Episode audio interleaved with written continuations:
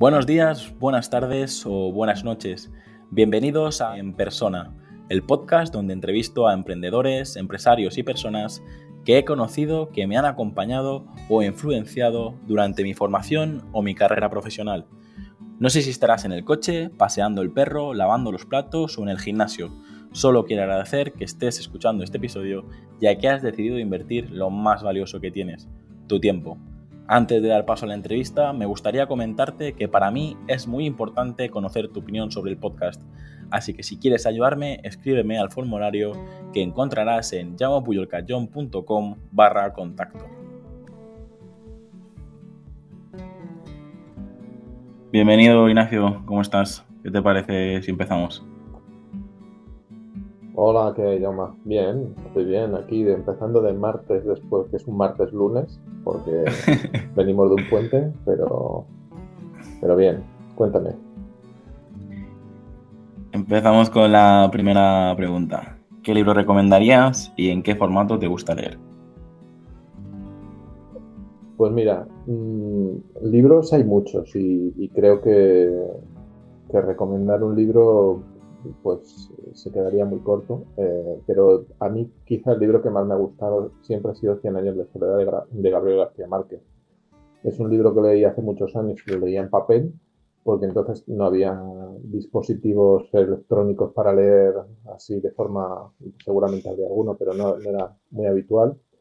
Y bueno, como gustarme, me gustan muchos tipos de libros, me gustan mucho las novelas policíacas, tipo Dan Brown, me gustan los libros que tienen que ver con mi profesión, me gustan los libros de, literatura eh, en general. No, no es que lea mucho habitualmente porque me paso el día leyendo otras, otras cosas y al final no, tienes, no le dedico mucho tiempo a leer, no soy de los que se apasiona leyendo en la cama y esas cosas. Pero bueno, y en cuanto a qué dispositivo o cómo me gusta leer, si en papel o en electrónico, la verdad es que me da un poco igual y lo único que me condiciona es que mi casa es un poco pequeña y no tengo para meter muchos libros, así que suelo, suelo intentar no comprar libros en papel para no tener que almacenarlos. Aunque cuando tengo que regalar algo, pues si regalo un libro me gusta, me gusta regalar libros en papel, evidentemente. Muy bien. Eh, si me permites, te voy a hacer una, pregunta trampa que no, no, tenía planeada. Pero tú eres autor de un libro, ¿verdad? Eh, ¿Qué tal el, proceso de, escribir tu primer libro? Porque yo estoy intentándolo y, me pasan los meses que, no hay manera de, llegar a, publicarlo. Bueno, eh, vamos a ver. Yo, yo lo primero que hice fue escribir muchos artículos, muchos artículos que iba publicando en el blog y, cuando me di cuenta de que todos esos artículos al final se podían estructurar de alguna forma, empecé a buscar los huecos que había y a escribir los artículos que faltaban para rellenar esos huecos. Y una vez que tuve todo eso, intenté hacer un corta-pega de todo y empezar una revisión constante de ese texto hasta darle coherencia. De hecho, yo voy por la séptima edición del libro y a veces de repente cambio el lugar en el que estaba algo, lo, pero que a lo mejor estaba en el capítulo 3, 5 o el que sea, lo paso de repente al 1 porque considero que cuadra de repente mejor ahí y, y nada, y mando una actualización a la gente que me ha comprado el libro. Y creo que el proceso es un proceso en el que tienes que tener muy clara cuál es la estructura del libro. Eh, si, tienes claro, en mi caso no es muy fácil porque es una metodología y al ser una metodología y yo estar dando clase de una forma muy estructurada mm, sobre esa metodología, pues es, muy sencillo eh, establecer mm, los contenidos y la prioridad de esos contenidos dentro del discurso del libro. Pero, pero luego también es darle un poco de coherencia a lo que has escrito, porque a veces resulta que dices, vale, está muy bien, pero aquí me faltan cosas, me faltan, me falta profundidad en esta parte. Pues te compras un libro o dos que te hagan falta para aprender sobre ese tema y amplías conocimientos, incorporas nuevas cosas que ves, nuevas, nuevas metodologías de otras, de otros consultores o de otras consultoras de, de branding y, vas ampliando el, texto hasta que tienes algo que parece un libro. nunca aparece un libro, pero porque nunca se ha escrito pensando que fuera un libro. Pero, pero bueno. Bueno, al final un libro divulgativo eh, creo que te lo permito. Otra cosa es un formato novela o lo que sea, pero al final estos libros que lo que pretenden es que el autor comparte su, su conocimiento. Pero bueno, eh, Menos mal que me he animado a hacerte la pregunta porque mi principal preocupación es escribir algo que quede ahí para siempre. Y bueno, veo que tú después de la séptima edición también haces modificaciones, así que me quedo más tranquilo y, creo que también eh, será necesario porque creo, que, nada es para siempre. es así, pero... creo que mi libro, mi libro tiene la vigencia que tiene eh, porque, porque hago esas modificaciones. Si, vamos, si yo me hubiera quedado en lo que escribí en la primera edición o en la segunda edición, estaría... Obsoleto, ¿no? Me estarían diciendo, el resto de profesionales me estarían diciendo que, que vaya que vaya lo que estaba, lo que tenía por ahí vendiendo, ¿no? Entonces creo que si tiene una vigencia mi libro es que, está continuamente cambiándose y por lo tanto eh, se, adapta un poco a las circunstancias que hay. Muy bien. Pues voy a seguir con las preguntas. ¿Cuál es tu, película favorita y cuál es tu serie favorita? Pues mira, como películas, yo creo que mm, ahora mismo las que más me molan son las de Marvel, em, sobre todo las de las de los Vengadores y, luego, tradicionalmente me han gustado mucho las de Star Wars. Soy muy de ciencia ficción y, también muy de películas policíacas y de películas de, de así como de, de batallas y cosas así. No, o sea, para el octubre rojo, ¿no? Eh, sí, sí, sí, no, no me va, a mí Kieblowski no me va yo me acuerdo que cuando, cuando tenía 18 años iba, iba al cine en versión original, porque mis amigos iban al cine en versión original a ver ese tipo de películas, y las de Woody Allen, las de Kieslowski, las de no sé quién y tal, y yo salía de allí y decía, esto es más aburrido que ver un folleto del McDonald's. O sea, no hay quien, lo, quien se lo fume. Y, y, yo, eso me resulta, además que no tengo ningún pudor en decirlo, no soy un intelectual en ese sentido. Y, y lo que más me gusta en las series, por ejemplo, me ha gustado mucho Stranger Things y me ha gustado mucho House of Cards. Eh, al final, bueno, ya sabes, sobre todo en la segunda es un poco folleteo y, y, terminan ahí como, como demasiado como el Rosario de la Aurora, pero, pero bueno, estaba, está bien. Y quizá la serie que más me llamó la atención en su momento, creo que fue la primera serie de verdad a la que me enganché en, esta época de las series es The Wire. Muy bien. Pues creo que la última que he mencionado es la, única que me falta por ver, pero intento estar pues a dieta en el, mundo, en el mundo de las series porque, porque si no me distraigo demasiado. Eh, ¿Qué lugar te gustaría ver? Yo, hay, series muy famosas que no he visto, ¿eh? Yo hay series muy famosas que no he visto. ¿eh? O sea, estas, esta de los Soprano y todas estas, por ejemplo, yo no las he visto. No, no, me, no me ha dado por ahí y tampoco me siento culpable por ello. bueno, yo creo que cada generación tenía sus películas y sus series y sus contenidos, pero es que ahora, eh, yo en mi caso, que estoy suscrito a, todo, es imposible eh, porque al final cada serie está pensada para un tipo de, público y, hay series que sí que son eh, para la gran masa, digamos, pero vamos, es lo que tú dices, que, tampoco hay que sentirse mal por, por no estar todo el día delante de, la caja. Eh, hay dos series que no te he comentado porque son de mi infancia. Una es Verano Azul, que para mí marcó mi vida, y la otra es Heidi para mí Heidi, cada vez que la reponen en la televisión y veo que la están reponiendo, me engancho a los capítulos y veo media docena de capítulos, sobre todo eh, la parte final, la parte de, cuando regresa Heidi a su casa. Eso, eso es lo que más, más me gusta. Y ahora ya te dejo que me hagas todas las preguntas que quieras. no, tranquilo.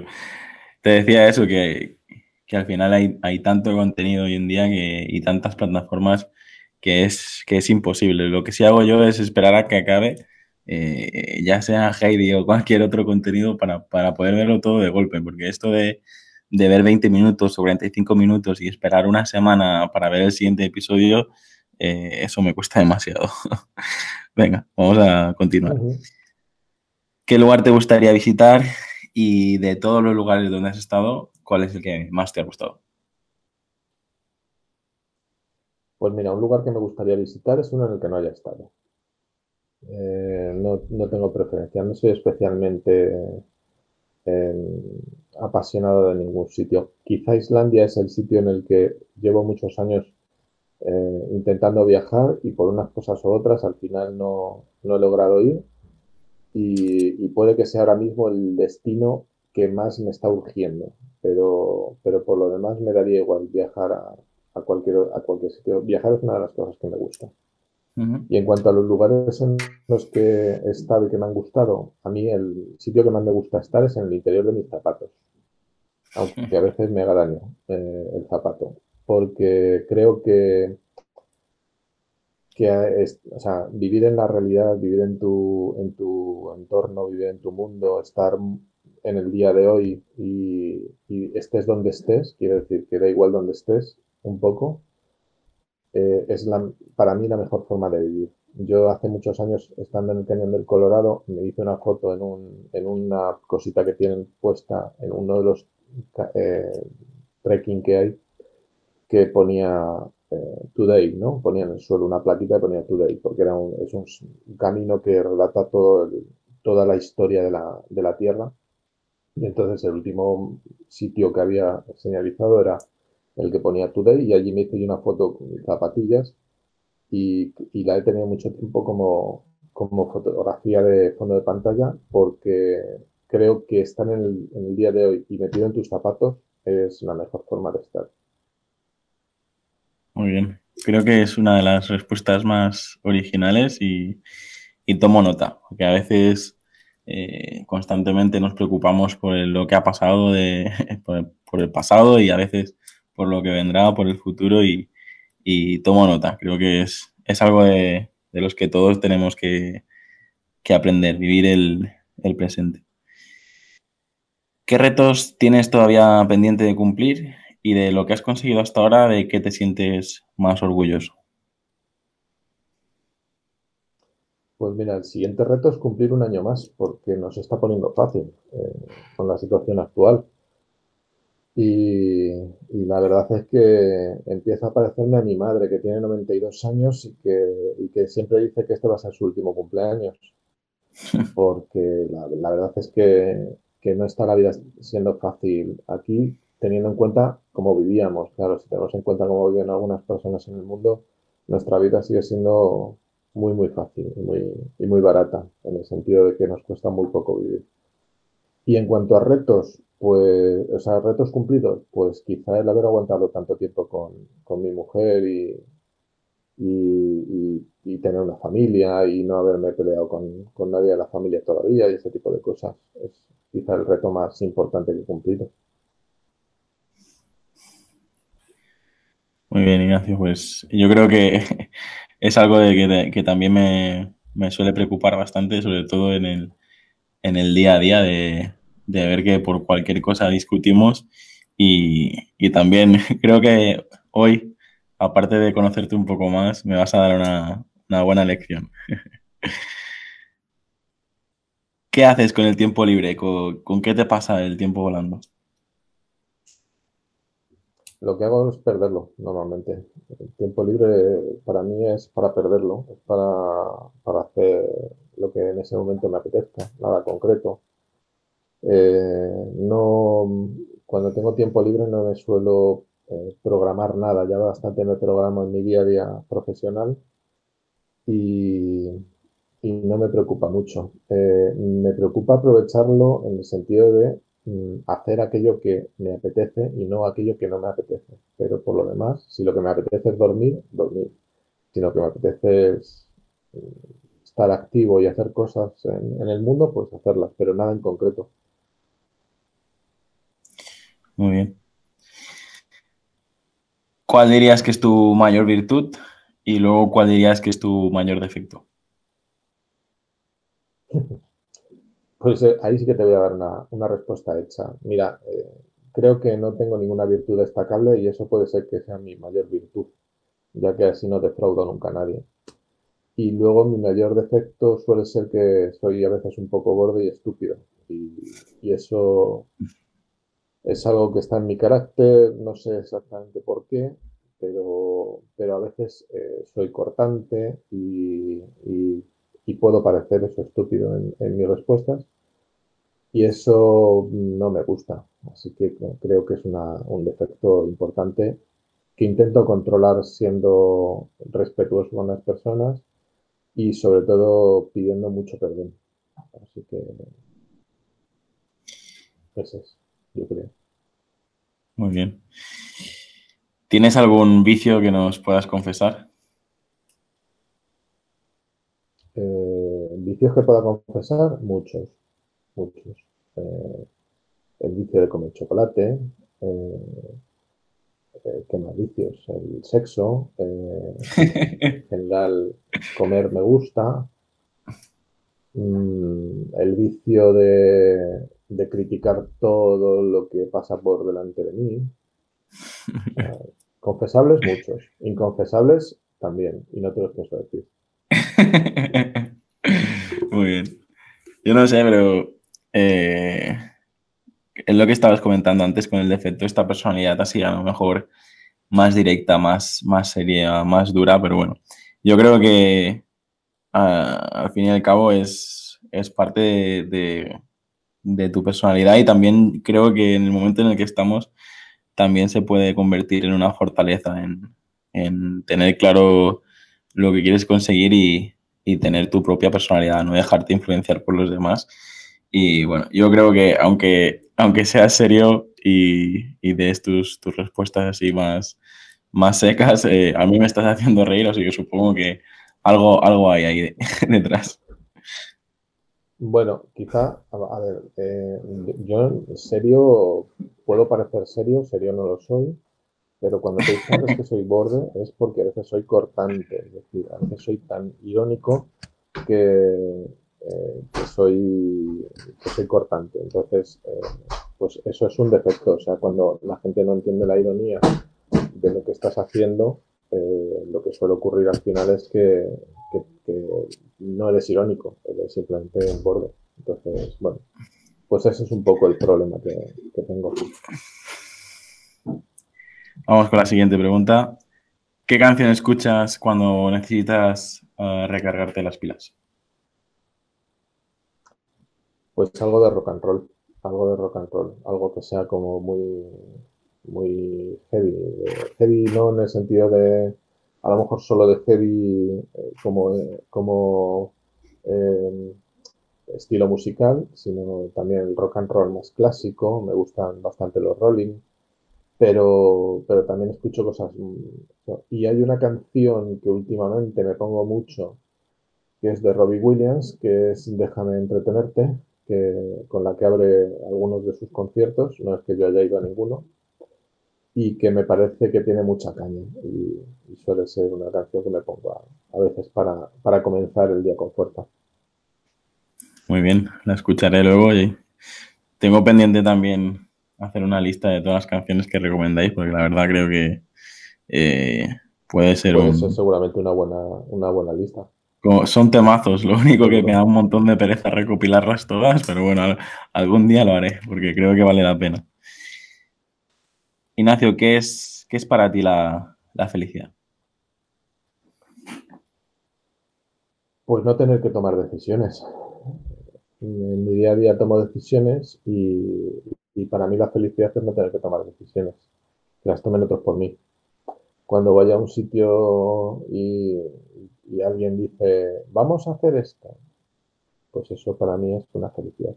Vamos a tomar no sé qué, pues para mí es una felicidad. Eh, vamos a visitar tal sitio, pues, pues, para mí es una felicidad. Luego a lo mejor no me gusta ni lo que tomo, ni lo que veo, ni dónde voy, pero... El problema es ese, que al final pones, pones en manos de los demás lo que, lo que tú quieres comer, lo que tú quieres beber, lo que tú quieres ver. Al final no sé hasta qué punto serías muy feliz. Sí. Bueno, también, también te puedo decir que soy un poco manipulador y que, y ser un poco manipulador, normalmente las decisiones que toman los demás van estar condicionadas por lo que yo pienso. Pero, pero bueno. Muy bien. Supongo que te ha ido bien durante todo este tiempo, así que por eso lo compartes con nosotros ahora. ¿Qué consejo le, le darías a tu yo de niño? Es decir, cuando tú tenías 8 o 10 años, eh, ¿qué consejo crees que, te, ayudaría? Pues yo a mí, yo de pequeño le diría que no comiese tantos donuts, que, eran demasiado buenos y que guardase alguno para ahora que son un poco peores. Así que creo que comía muchos donuts y, que no todos ellos eran necesarios, pero ahora me habrían venido muy bien algunos de, de aquellos donuts tan ricos de las cajas grandotas, es las que venían, yo que sé, no sé, 12 o 24, no me acuerdo cuántos venían, pero tienen, estaban súper recientes y ricos y blanditos. bueno, yo creo que... todo en paquete en plástico, una, cosa que no...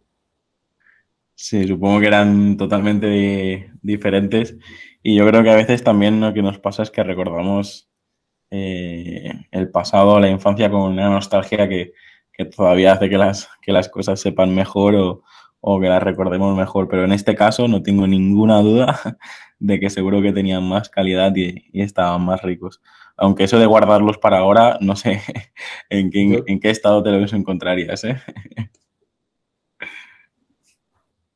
Yo creo que hubieran perdido, porque creo que una de las virtudes que tenían aquellos donuts era que se hacían la noche anterior, los llevaban a la panadería por la mañana y, y no estaban en ningún momento empaquetados. Entonces, ni congelados, ni nada por el estilo. Entonces yo me imagino que ese fue uno de, los, de las cosas que cambió cuando se empezaron a industrializar y a, llevar a los supermercados. Y es una de las cosas que ha hecho que pierdan su frescura. Así que me imagino que no me hubieran llegado muy bien a, mi yo actual. Pero no me hubiera venido mal no comer tanto donuts. ¿eh? Sí, pues ahora estamos hablando de esto y me apetece irme a, a, probar alguno, porque la verdad que nosotros aquí no tenemos tanta, tanta cultura de, del donut, pero eh, sobre todo en América y en otros países hay de todo tipo. Yo creo que ahí sí que es complicado no, no tener ganas de, de probarlos. Más los sitios caseros que los hacen, como tú dices, al, al momento o la noche anterior. Eso tiene que estar mm, bueno de narices, aunque yo estoy ahora intentando controlarme también. ¿eh? Vamos con la siguiente pregunta. Esta pregunta es un poco al contrario. ¿Qué, mensaje te, enviarías a ti, pues, eh, cuando tuvieras 80 años? ¿Qué mensaje congelarías para, abrir más adelante? Y luego, si, quieres, eh, me gustaría que, conversemos un poco sobre, sobre el futuro, pero el futuro no a nivel medioambiental, no a nivel político, sino si te parece, conversamos un poco eh, sobre el futuro en nuestro, en nuestro, sector? Eh, se el futuro que es inalcanzable y que no va a llegar nunca, que es algo que, es evidente y que no y que no merece la pena mucho preocuparse de lo que va a ocurrir mañana si no tiene resuelto lo que va a ocurrir hoy. Y eso es irónico en alguien que hace estrategias y que intenta adelantarse siempre a, lo que va a ocurrir. Pero es que muchas veces la mejor estrategia es la que es capaz de analizar muy bien el presente y, de esa forma eh, establecer cuáles van a ser los caminos por los que va a discurrir la vida futura. Pero, pero estar tan muy pendiente del futuro y olvidarse uno del presente es algo que, que es uno de los mayores errores. Hacer estrategias al final es resolver el presente, no es resolver el futuro. El futuro ya llegará. Así que adelantarse a él está bien, pero siempre que resuelvas el presente. Muy bien, la verdad que, sí, que es otra respuesta que, me parece muy original de todas las que hemos recibido. Y luego, eh, en el momento en el que estamos, ¿cómo ves la situación actual y cómo es el futuro de nuestra profesión, aunque ya sé que, que tú no crees en, en el futuro o crees que vale la pena estar en el presente. Si crees que te tienes que contestar sobre el presente, contéstame sobre el presente. Pues vamos a ver, yo creo que eh, nuestra profesión mm, en, los próximos años mm, va a ser cada vez más reconocida. Eso no significa que vaya a tener cada vez eh, mayor importancia desde un punto de vista de la gestión empresarial, pero sí más reconocida. Es decir, se va a poder descubrir eh, que cosas que ahora mismo estamos asignando a otras materias de la gestión, como es el marketing, o como es el diseño, o como es eh, pues, la gestión estratégica en general, tienen un ámbito de actuación mucho más, más restringido y que tiene que ver con la construcción de relaciones y, cómo se vinculan esas relaciones a la marca. Entonces, mm, creo que nuestra profesión cada vez va a ser más reconocida, eh, pero de ahí que eso nos vaya a traer más trabajo, pues creo que, no sé. Ya ahí sí que no me aventuro. Es muy probable que al final eh, le llamemos branding, lo llamemos de otra forma, se gestione mejor las relaciones, se gestione mejor la, marca eh, pero, pero puede que no lo hagamos nosotros como profesionales específicos de, del branding, sino que haya otros profesionales que también lo hagan y en ese sentido nos coman un poco el terreno. Eh, pero, pero eso va a ser culpa nuestra, o sea, de no, de no ser capaces de hacernos realmente valiosos para, las organizaciones en las que trabajamos. Pues muy bien. Yo veo que también creo que el branding cada vez será más valorado, pero siempre y cuando seamos capaces de, explicar a la, gente de lo que supone trabajar el, eh, el branding y, una estrategia de marca correcta. Creo que es, eh, supongo que te habrá pasado a ti muchas más veces porque también llevas más tiempo que yo en la profesión, pero yo recibo todo tipo de comentarios, por ejemplo, eh, no sé, porque trabajo mi marca personal en blanco y negro y me dedico al branding y, y yo les intento explicar que, por, que, que, el branding no tiene nada que ver con el diseño gráfico, o sea, sí tiene que ver claramente, pero que no es solo eh, diseño, no es solo una identidad corporativa.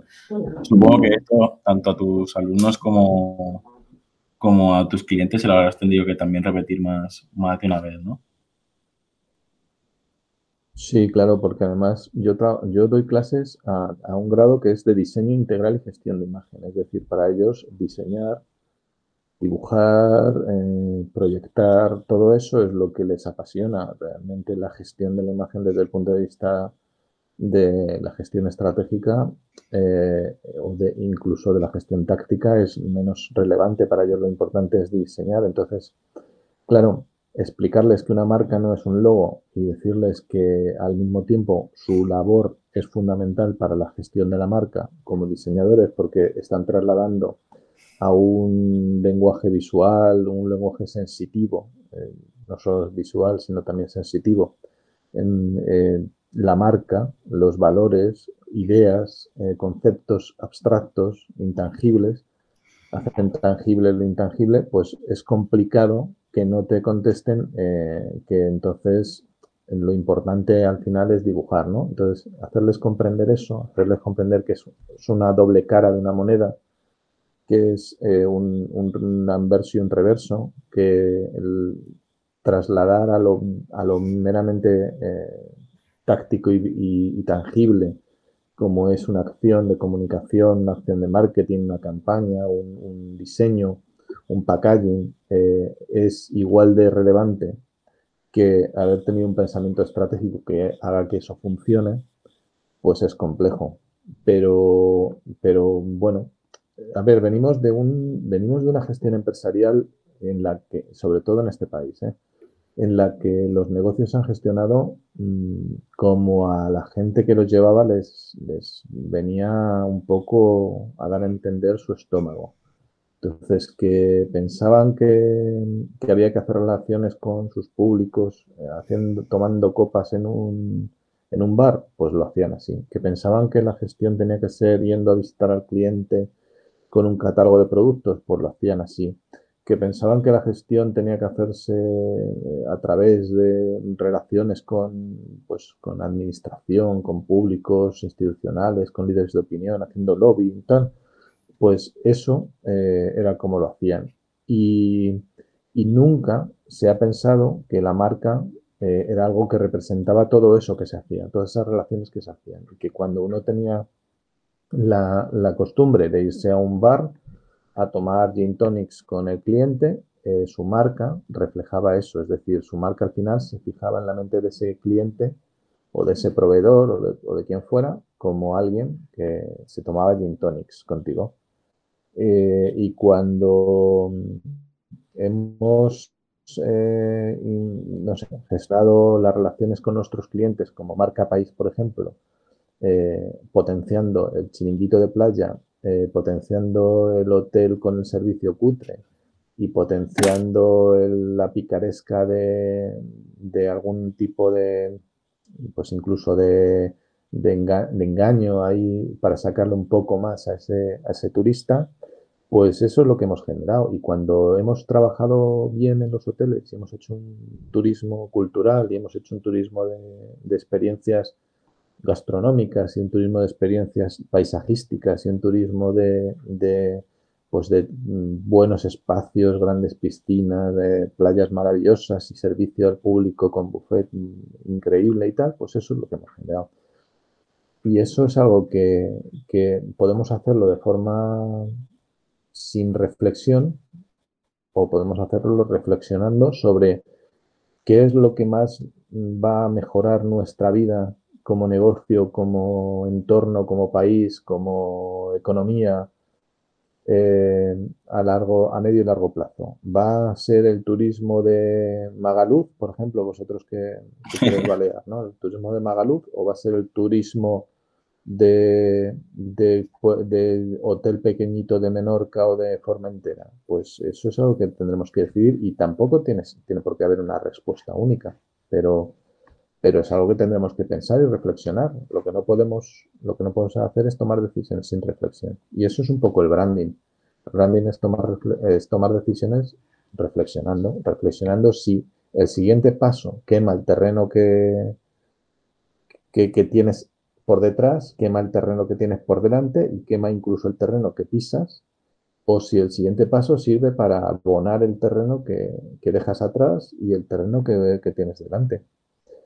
Y ya está. Y tampoco hay mucho más, quiero decir, tampoco es una cosa que, deba llevarnos a, grandes discusiones filosóficas eh, sobre, sobre cómo gestionar esto. O sea, si machacamos a nuestros clientes. Mira, ahora hace poco he escuchado, leído, no me acuerdo qué fue, que Facebook ha levantado la restricción de poner un 20% de máximo de publicidad en sus muros.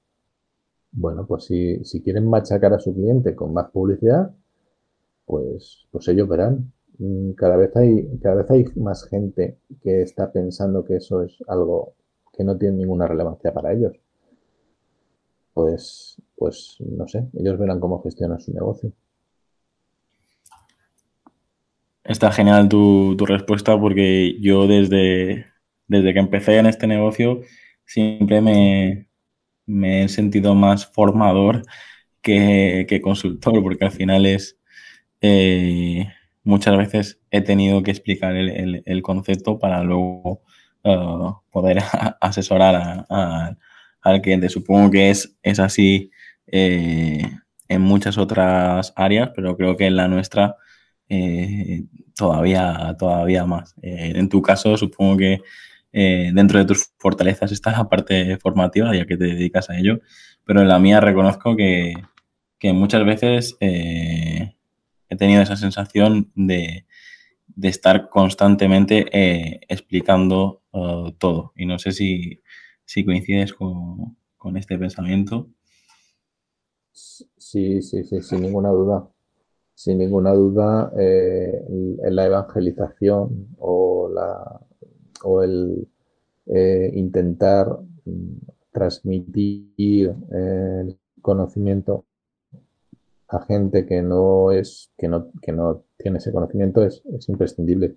Igual que otros lo hacen con nosotros. Yo he aprendido mucho del marketing, yo he aprendido mucho de, de las, eh, de, las disciplinas más técnicas relacionadas con la gestión, por ejemplo, de, de web y cosas de esas. Eh, y bueno, pues la verdad es que creo que todos tenemos que aprender de todos. Y, y lo que pasa es que en nuestro caso el branding está, estaba asentado con otros conceptos más antiguos, más tácticos, que con conceptos más estratégicos. Entonces había que hacer una modificación de ese, de ese pensamiento, un reposicionamiento del branding. Nada más que eso. Somos profesionales de esto. Y tenemos que saber hacerlo. Si no somos capaces de hacerlo, ¿cómo le vamos a decir a nuestros clientes que reposicionen sus marcas? Si no somos capaces de reposicionar en la mente de nuestros clientes el propio concepto estratégico que nosotros manejamos. Sí, supongo que también por eso están saliendo nuevas iniciativas de asociaciones, agrupaciones, medios de comunicación, revistas especializadas, bloques especializados. Supongo que forma parte de este proceso que tendremos que vivir los que tendremos que vivir los próximos años para, para dar a conocer eh, un poquito más esta, esta profesión. Voy a seguir con, uh, con las preguntas porque sí. al final no quiero hacer un, un, episodio solo de, solo de branding. La siguiente pregunta es, ¿a quién te gustaría conocer? Uh, ¿Algún familiar, algún famoso, uh, algún personaje histórico? ¿Quién, ¿Con quién te gustaría eh, tomarte algo? Pues no sé si tomarme algo, pero me gustaría conocer a los Rolling Stones. Pero ya te digo, no sé si tomarme algo porque seguramente eh, lo mismo eh, a los cinco minutos de estar con Dios empezaría a pensar, estos son inaguantables. Pero sí que me gustaría estar a lo mejor en algún momento en, un sitio donde estuvieran ellos y, y conocerlos un poco de cerca. Eh, tampoco soy mitómano, no, no me hago fotos con nadie, no, cuando veo a alguien famoso no le pido un autógrafo, ni, ni se me ocurre darme la vuelta y decir, anda, mira, ahí está fulano, no sé qué, tal. No, no me va eso, no me va eso. Pero, pero sí que es cierto que para mí son unos personajes que, que con todos los años que tienen eh, me parecen interesantes. A lo mejor incluso más que en cualquier lado eh, en un concierto. Es decir, verles en el, en las previas a un concierto y en, la, en el concierto y después posteriormente. O sea, vivir una jornada de concierto con ellos a lo mejor podría ser interesante. Muy bien. La siguiente pregunta es, ¿qué es emprender para ti? Supongo que eh, llevas años eh, trabajando tu, propio negocio y, la idea de esta pregunta es pues que nos comentes por qué sí o por qué no recomiendas emprender y, qué ha supuesto para ti eh, crear tu propio negocio, proveedores, clientes, empleados, etcétera. Bueno, pues para mí emprender es crear algo, eh, algo que no existe, eh, un camino, un, un negocio, un, una idea, algo, ¿no? Y, y, hacer todo lo posible porque no solo, no solo sea una idea, sino que, que sea posible y que sea, se materialice, ¿no? Eso, eso para mí es emprender. En el caso de los negocios, creo que emprender está sobrevalorado. O sea, todo lo que es el rollo este de, ser un emprendedor está sobrevalorado. Al final, emprendedores eh, somos todos, incluso los que trabajamos en, una, en una empresa grande como asalariados. Quiero decir que, que, al final, pues todos emprendemos de alguna forma nuestro camino laboral, nuestro camino vital. Mm, yo creo que en el mundo actual mm, les es más, eh, les es más eh, rentable a la sociedad inculcarnos el, el, modelo del emprendimiento, ese de búscate la vida tú, que generar eh, quizá las herramientas necesarias para que nos podamos ganar la vida de una forma más sencilla. Entonces creo que estamos en una sociedad muy individualista, una sociedad muy egoísta, y en esa sociedad individualista y egoísta ha corrido el rumor de que eh, los listos siempre triunfan y que, y que tener, emprender un negocio es una cuestión de inteligencia y de que emprender un negocio eh, hace que seas un triunfador y, que si lo consigues, eh, pues ya eres alguien admirable y que si no lo consigues, eres un fracasado más. Esto es contrario, fíjate, al pensamiento mm, que tiene un, anglosajón en el que emprender tiene esa primera parte de buscarse la vida uno mismo, es individualista y es egoísta, pero después el fracaso o la no consecución de objetivos no es un fracaso, sino es una forma de aprendizaje. Y, y si hay una forma de hacer bombillas, hay mil millones de formas diferentes de no hacer una bombilla. Y tienes que descubrir unas cuantas antes de dar con el hecho de, o con la, o con la fórmula fácil de hacer una bombilla. Y, y, para mí emprender tiene ese lado negativo, ese lado negativo que es el, pensar que tienes que triunfar a toda costa y que tienes que, que ser una empresa de éxito y crecer y, que tienes que ser inamovible y, siempre estar a la vanguardia de todo. Y creo que eso es muy frustrante, muy frustrante para todo el que lo intenta porque todos sabemos que el 90% de la gente fracasa. Fracasa en el sentido de que no, consigue sus objetivos. No, no que fracase en el sentido de que, de que no haga, de que no llegue a ningún sitio. Eh, entonces, deberíamos de empezar a plantearnos que a lo mejor toda la vida es una tarea de emprendimiento y que eso que llamamos emprender un negocio o emprender un proyecto no es más que un paso dentro de todo el emprendimiento vital. Y si llegas al final de tu vida eh, y has vivido todo el tiempo que has querido y más o menos como has querido, pues a lo mejor no has hecho nada que sea relevante en la vida, pero pero ¿qué coño no vas a haber hecho nada relevante en la vida? Has vivido tu, tu vida y eso ya es relevante.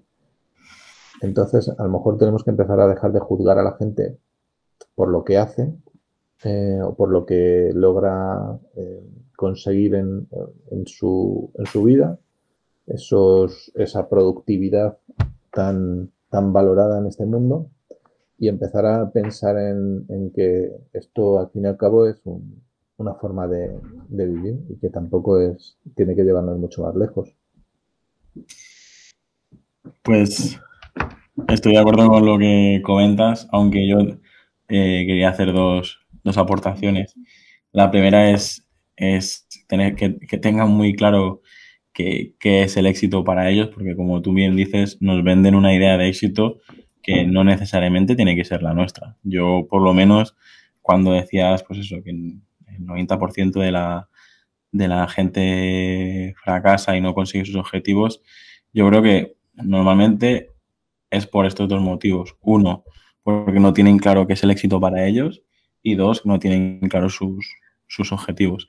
Si, yo creo que si, si lo que te propones es emprender para sacar tu negocio adelante, para trabajar eh, de lo que te gusta y tener eh, esta, esta comodidad de, poder hacer con tu tiempo lo, que quieras, eh, creo que sí, emprender es una, una vía muy, muy, eh, muy correcta. Ahora, luego está el emprende y vende tu startup por 40 millones de euros, eso es otra cosa.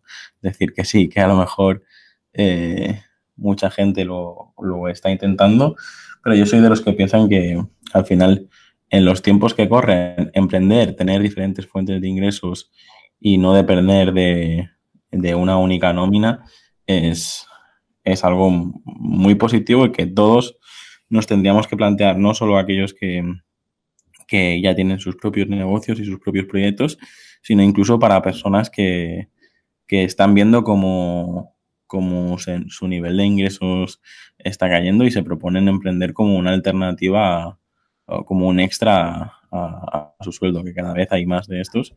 Y, no sé, tampoco quiero centrar eh, la entrevista en, esto, pero sí que es verdad que estoy de acuerdo en, en lo que comentas, porque muchas veces eh, el concepto emprendedor pues, se ha puesto de moda y, nos, uh, nos dejamos llevar por lo que nos dicen, pero yo creo que hay, hay otro, otra vía, otra vía posible. No sé si, si estás de acuerdo con, lo que comento. Sí, no, no, sí, está claro que, vamos a ver, que hay que tener unos objetivos y, luego esto es una forma, emprender es una forma de, ganarse la vida diferente a tener un, em, empleo con un sueldo y, y, dependiendo de otro, ¿no? Pero, pero a ver, que, que tampoco todo el mundo tiene que emprender. O sea, que, hay mucha gente que, tiene que vivir eh, de una nómina porque es lo que quiere. Es decir, que emprender al final, tener un, negocio al final, en general, es, es, salir todos los días a buscar clientes, es salir todos es quedarte todos los días, todas las noches en paro. Es, mm, no sé, quiero decir que es complicado que es muy complicado y tampoco, tampoco debemos eh, decirle a la gente que, es un campo de rosas. Mm, si la gente sabe dónde se mete, fenomenal. Si no, pues a lo mejor hay gente que efectivamente no va, no sabe dónde se mete, no sabe marcarse los objetivos que, debe y eso le va a llevar a una situación donde, donde este no va a ser su camino. Pero bueno, tampoco, tampoco mm, hay que, hay que darle muchas vueltas. Uno puede emprender y volverse otra vez a, donde estaba o, a otro sitio. o puede emprender muchas veces. Tampoco, tampoco hay que ser muy exigente con, con el éxito. El éxito creo que está, ese sí que está sobrevalorado. bueno, vamos a, a cambiar de, de tema y te comento que son las últimas tres preguntas. La, bueno, no sé si estamos cambiando de tema, pero la siguiente pregunta es ¿cómo te gustaría ser recordado? Pues con cariño, yo creo. No tengo mucha ambición de trascender, ya te lo he comentado antes. Pero si alguien se acuerda de mí dentro de unos años, quiero que me recuerde con, cierta alegría, con algo que le ilumine un poco el día. No quiero que me recuerden por lo borde que eran, nada de eso. Preferiría que me recordaran con cariño. Muy bien. ¿Tienes algún lema que te defina esa frase que te acompañe, aparte del today que ya nos has comentado antes? ¿Hay alguna frase que... una, una canción de los Beatles, Vive y deja morir. Bueno, no era de los Beatles, era por McCartney. Eh, creo que nos preocupamos mucho de que los demás hagan lo que queramos y, porque consideramos siempre que tenemos mucha razón en todo lo que hacemos y, creo que sería bueno un poco más de tolerancia. Creo que hay que creo que hay que dejar a la gente que decida cuándo quiere morirse en la vida y, lo digo en, todos los sentidos, no solo en el sentido literal de, dejar de vivir, sino creo que, creo que uno debe de, dejar que la gente abandone las cosas que no quiere hacer, que es un acto de generosidad. Así que, bueno, mm, yo la verdad es que cuando era pequeño eh, siempre dije que no llegaría a cumplir los 40. Así que, como llevo 10 años de prestado, no me preocupa mucho, mucho lo que va a venir después, ¿no? Pero no sé, creo que, creo que tenemos que ser un poquito más generosos con, el resto del mundo. Muy bien, Ignacio, pues como te decía, creo que me han sorprendido prácticamente todas tus, respuestas a, mis preguntas. Tenía muchas ganas de, de, conocerte, pues al final eh, llevo años eh, siguiéndote, llevo años eh, visitando tu página web y leyendo tus artículos. Creo que es una de, esas personas que, sí que ha, eh, que ha ayudado a, mucha gente a, entender qué es el branding y, cómo tiene que, trabajarlo y, por eso estoy satisfecho de que hayas aceptado la, invitación, de conocernos un poquito más y, bueno, no sé, no sé si has estado cómodo con, con, la entrevista, creo que la, idea era eso, conocernos un, poquito más. Y ahora un poco para agradecerte todo este tiempo, aparte de, despedirnos y, comentar lo que quieras comentar, la última pregunta es si tienes alguna historia, alguna anécdota, algo que quieras compartir y si no directamente que le digas a la audiencia dónde te puede encontrar y, si tienes algo que promocionar. No sé si, actualmente pues estás ofreciendo algún servicio, algún producto o, algo que, quieras compartir con nosotros. Bueno, pues no sé, historias. Historias no se me ocurre ninguna. Quizá, no sé, cualquiera, cualquiera de las historias de la gente que está por mi barrio, que tiene negocios, ya que esto es más destinado a gente que, está apuntando a negocios y eso. Cualquiera de las historias de la gente de, mi barrio, aquí en el Puente de Vallecas, que, tiene un negocio, que lucha cada día, cualquiera de esas historias es buena para contarla. Algunas las he contado, la de Carmen el Pescadero, la de Mario el Frutero, la de Carlos el Carnicero. Las he contado en alguna ocasión, las cuento mucho en clase y son, y son buenas historias de gente que, ha sabido mm, bueno, hacerse una marca y, ser relevante para sus clientes. En cuanto al tema de la promoción, no, yo no, querría promocionar nada. Si acaso volver a recalcar la idea de que el branding es algo más que, una, que un logo, que es algo que va con la estrategia de, del negocio que no es eh, algo que sea superfluo, sino que influye muchísimo en cómo se desarrolla el negocio, porque al final una marca eh, es algo que, que todos tenemos, seamos personas o seamos negocios, y si no la gestionamos nosotros, la va a gestionar otro por nosotros. Y que, no sé, que, que piensen que hace años teníamos mucho más tiempo que ahora para, para hacer todo esto. Hace años un negocio comenzaba y tenía años por delante para poder hacerse una marca y tenía años para ganarse la confianza de sus clientes y, establecer relaciones mm, de proximidad muy grandes.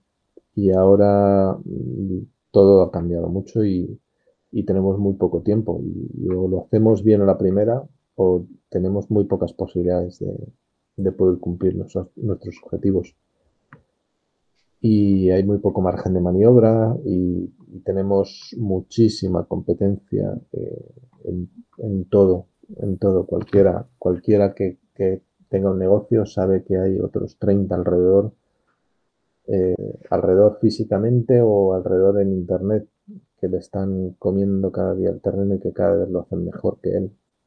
Y si no lo, y si no aprende a gestionar su negocio de forma más estratégica y de forma más eh, productiva, pues va a durar poco en, el mercado. Y es un esfuerzo muy grande y, no merece la pena, no merece la pena echarlo a perder por, por un pensamiento a corto plazo y por, por no gestionar las cosas de forma adecuada. Pero bueno, no es fácil, ¿eh? O sea, yo también, he, yo también he tenido negocios que no han funcionado y también he tenido ideas que me parecían maravillosas y que luego no se han podido llevar a cabo y, y, otras ideas que me parecían menos interesantes han resultado ser bastante más productivas. No es fácil y tampoco me parece que, que haya que que haya que, no sé, eh, quizá flagelarse cuando las cosas salen mal eh, pero sí hay que intentar eh, que no salgan mal, porque hay que hacer mucho esfuerzo y cada vez hay que hacer más esfuerzo y, los recursos cada vez son más limitados. Así que eso es un poco lo que promocionaría, que se tomen un poco más en serio el branding. Es lo único.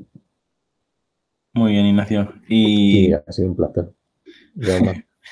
¿Dónde te podemos encontrar? ¿En, LinkedIn, imagino, Twitter, en tu página web, si lo quieres? En, LinkedIn, buscando, bueno, si cualquiera que ponga Ignacio Jaén en Internet eh, va, a recibir, va, a, encontrar muchísimos resultados que, tienen que ver conmigo. Es decir, soy fácil de encontrar en, Internet, soy fácil de encontrar. En, mi página web que se llama ignaciojaen.es, en, en LinkedIn, no tengo Facebook, en Twitter apenas estoy, no tengo, no tengo un Instagram que esté activo tampoco, o sea que, que bueno, sí, básicamente en LinkedIn en mi página web. Eso sí, si alguien me escribe a la página web eh, o en LinkedIn, sabe que le voy a contestar seguro. seguro. De eso no, tengo dudas. Eh, de hecho, hace un año ya eh, me respondiste sobre esa conferencia que, una de las primeras veces que, hacía una conferencia sobre, sobre branding y la verdad que muy agradecido por, gente como tú que, siempre contestáis y siempre intentáis aportar vuestro, vuestro, vuestro granito de arena. Y nada, muchísimas gracias por, por tu tiempo hoy aquí en el podcast y espero que, no sé si será presencialmente no sé si será virtualmente, pero yo en mi caso sigo, sigo pendiente de, todo lo que haces y, agradecido por, todo el conocimiento que compartes, que creo que es muy necesario que nos pongamos, como decías, a, compartir y a evangelizar, a un poquito el, branding para que cada vez más gente le, dé la, importancia que, que se merece. Muy bien, muchas gracias a ti por darme la oportunidad de estar un rato hablando con, tu gente, con todos los que te siguen, que son, que son muchos. Bueno, cada vez son más, pero por algo se, empieza. La verdad que dentro de poquito ya, no sé si vamos a cumplir eh, el año, ya no lo hemos pasado, pero, pero son muchos, muchas horas de trabajo detrás de esto y, agradecido de, de, que compañeros como, como tú pues decidáis compartir, compartir este tiempo conmigo. Eh, Ignacio, un abrazo fuerte, espero que, sigamos en contacto y, y nos vemos por las redes. Muy bien, muchas gracias igualmente. Hasta aquí el episodio de hoy. Si te ha gustado la entrevista, no olvides compartirla en redes sociales y valorar el podcast en iTunes, Evox o Spotify para llegar a mucha más gente. Recuerda, para enviarme tu opinión sobre el podcast, escríbeme al formulario que encontrarás en llamopuyolcachon.com barra contacto. Encuentra este y todos los demás capítulos en enpersona.com.